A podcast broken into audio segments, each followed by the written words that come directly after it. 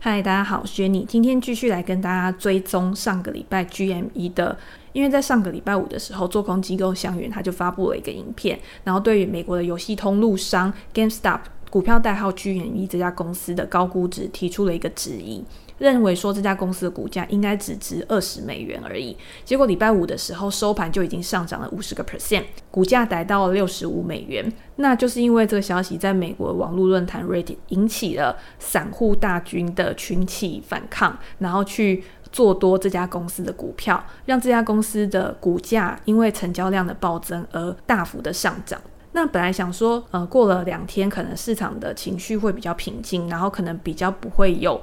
在这样子恐怖的轧空状况，没想到礼拜一的时候，这个情绪依旧还在沸腾。那可能有礼拜五还没有上车的投资人，他在礼拜一的时候也想要跟着这个，不管是凑热闹也好，或者是真的想要跟着这个趋势，然后来赚一笔意外之财。所以还是有人持续的把资金投入到 GME 这家公司上面。那昨天一开盘的时候，其实你就会看到有订单一直不断的在追价，然后 GME 的股价一度上涨到了每股一百五十九美元，涨幅一度高达一百四十四个 percent。如果你今天有在看盘中的股价波动的话，你就会发现说，股价的多空交战其实是非常激烈的，成交量也很大，然后股价的波动也很大，数次有停止交易的这个现象发生。然后 GME 的股价涨了那么多之后，也一度跌到平盘之下，最后呢，涨幅是十八 percent，然后收盘价来到七十六点七九美元。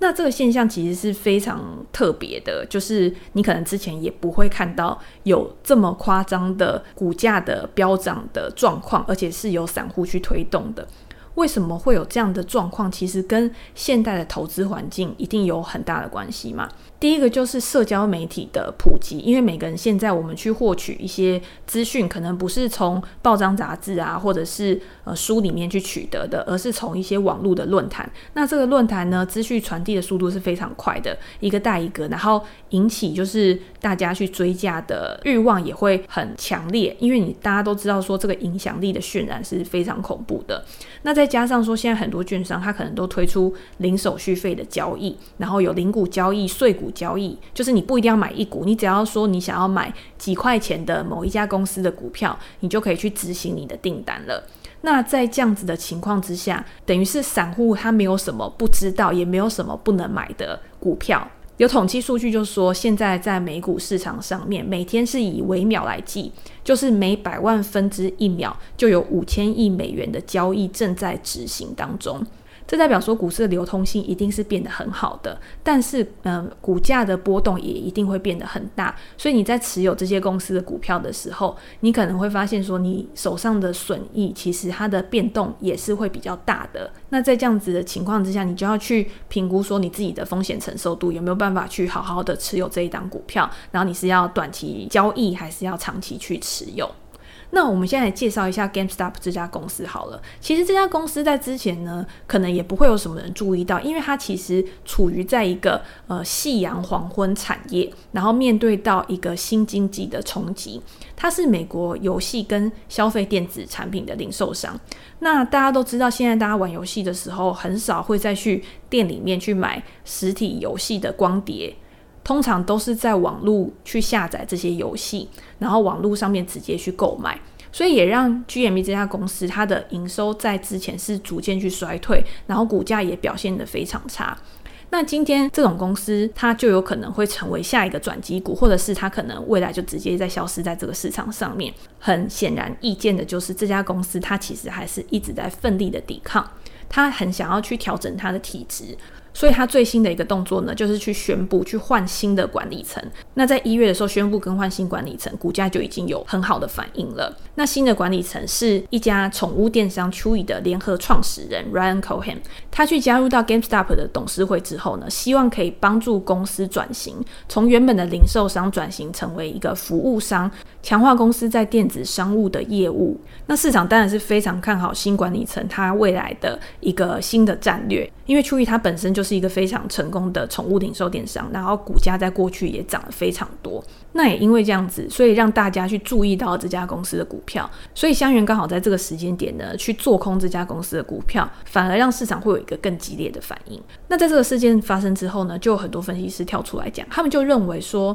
呃，散户对于 GameStop 的这种反应，其实是反映了一个整体市场的泡沫的现象。因为这个单一个股的股价呢，波动这么大，其实是代表说有很多散户去跳进去，然后去扰乱了市场原本应该有的节奏，所以也是隐含了整个大盘其实是处于一个非常不稳定的现象。那这个时候呢，投资银行高盛他也出来讲话，他跟这些分析师就有一个不一样的看法，他就认为说，虽然说个别股票有可能处在泡沫之中，但是他认为整个大盘是没有受到太大的影响的。因为很多投机者他去炒作的其实是一些比较小型的股票，或者是它的流通性比较不好的股票。但是这个市场的其他很多公司，它其实还是有第一个被低估，或者是它的财报数据其实是可以去支撑这些股价的成长的。所以，即便是这些呃投机型的股票，它的泡沫破裂，也不太可能让整个市场有一个很大的崩溃。主要还是在投资人面对投资市场的心态，然后跟选股上面，如果有做一个比较好的挑选的话，其实就不用太担心。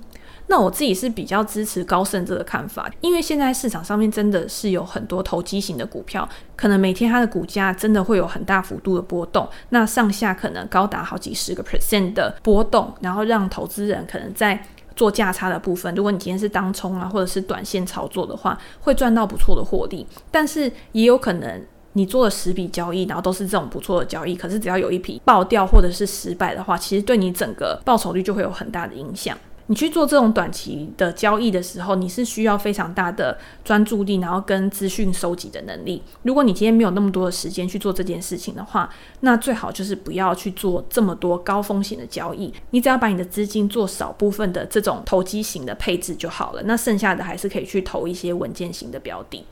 那有很多人在之前他会问我说，如果今天我认为大盘真的已经很高了，我要怎么样去做避险？或者是我真的认为一家公司涨太多被高估了，那我要怎么样去做空这家公司的股票？其实我觉得用 GME 这个例子也可以跟大家来做一个很好的说明。那你今天如果是看坏一家公司的股票的话，第一个方式就是你可以去买入一家公司的卖权，也就是它的 put，然后去做一个看空的策略。那你应不应该去买入 GME 的卖权呢？昨天 GME 它的股票交易量已经突破了一点三亿股，这个量是非常大。因为你如果去相比过去九十天的平均每日交易量的话，它平均每日大概就是交易一千六百万股而已，所以等于是一天就已经超过了过去九十天平均交易量的十倍。那这种爆大量的情况其实不可能持续的发生，所以当突然有一个爆大量的情况发生的时候，其实有可能就是代表一个短线。呃，情绪的一个极限值。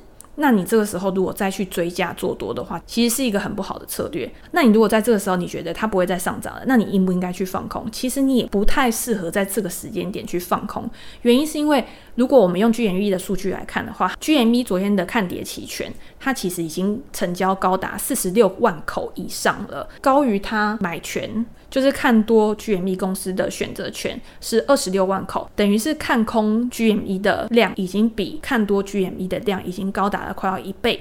然后这个交易量呢，也高于过去五十天整个交易日的总和，所以你会知道说，GME 其实它的选择权在过去这段时间，它的流通性是没有很好的，只是因为现在它刚好在一个势头上，所以很多人想要借由选择权，然后去做一个投机性的交易。举例来说，如果你昨天去买了一个礼拜五到期，然后履约价六十美元的呃 GME 的看跌期权，就是它的 Put，那你的成交价格可能会是在呃十二美元到十美元之间，因为它的价格现在已经很贵了，那等于是你的成本大概就是一千两百美元，因为你选择权要乘以一百嘛。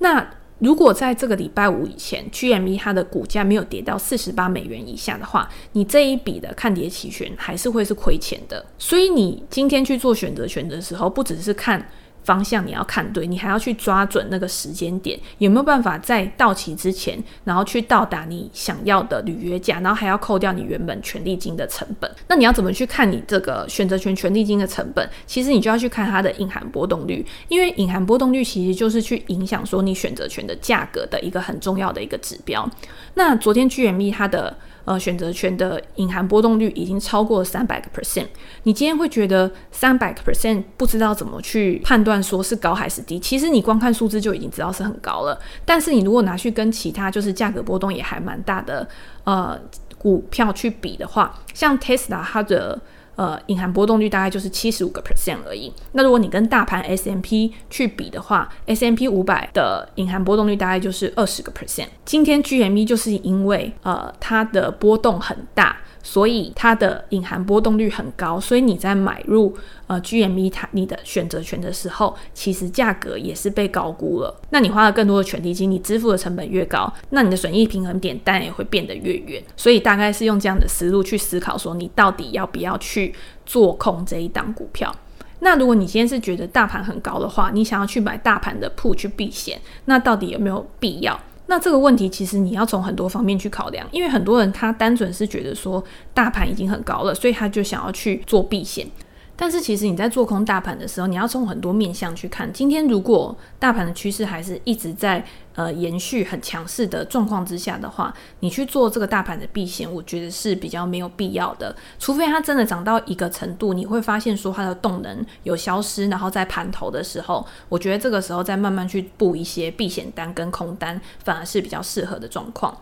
那还有一个状况就是，大盘是会长期趋势向上的一个标的。我自己通常都是会反过来，就是你其实是应该做多大盘，然后去做空你不看好的公司的股票。譬如说这家公司它的基本面很烂，它的股价形态很不好，然后你觉得它之后会开始下跌的时候，然后你去做个股的放空，其实我觉得风险是比较低的。而且放空本来就是做一个波段的操作，你大盘是可以去做长期持有的。所以你呃多大盘，然后去空个股，我自己是觉得这样子是比较呃好的做法。那我在前两天的时候，文章也有介绍过传奇的放空大师 Jim Chanos 这这个人。那他其实他的策略就是很类似这样的做法。如果你去看他的呃多单部位的话，你会发现他持股最大的就是 SPY S M P 五百的 ETF。